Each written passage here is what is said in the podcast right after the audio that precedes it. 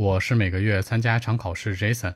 那雅思写作到底怎么样才能拿高分呢？简单一点去写还是复杂一点写呢？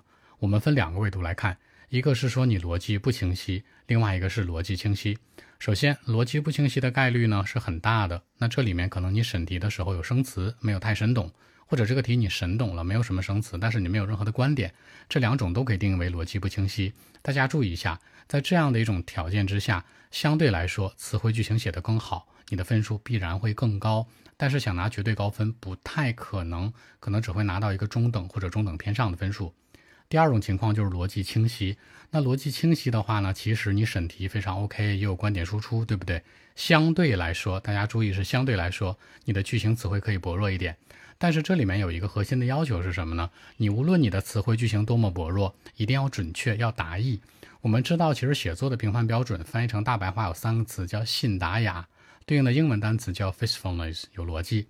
然后呢，可以叫做 expressiveness，有表达，让别人能看懂。最后一个是什么呢？elegance，就是我们所说的这种非常雅致、很漂亮。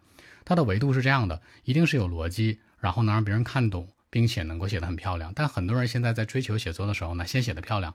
我不管考官能不能看懂，我这个词最好的词怼上，那最棒的句子怼上，不对的。大家注意这个逻辑，信达雅，千万别搞错了。那其实呢，如果可以的话呢，想去看一看这个写作怎么能拿高分，建议大家看看剑桥真题上面的范文。市面上现在有很多范文，不太建议大家去购买或者去看，因为那些东西都是道听途说的，你就看剑桥官方就行。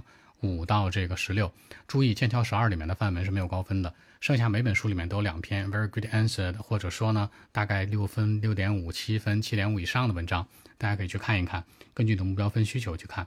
所以说，到底简洁还是复杂呢？Jason 的意见是，逻辑要清晰，非常简单一些。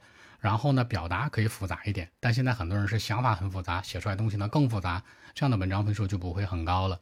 所以说，如果想去把写作搞明白，注意你一定要看自己审题有没有问题，有没有观点，以及多去看看范文，去临摹书写，而不是说只去道听途说，看了很多碎片化的东西，只是背词背句子。一定要从整体去看，更为稳妥。更多文本问题，微信 b 一七六九三九一零七。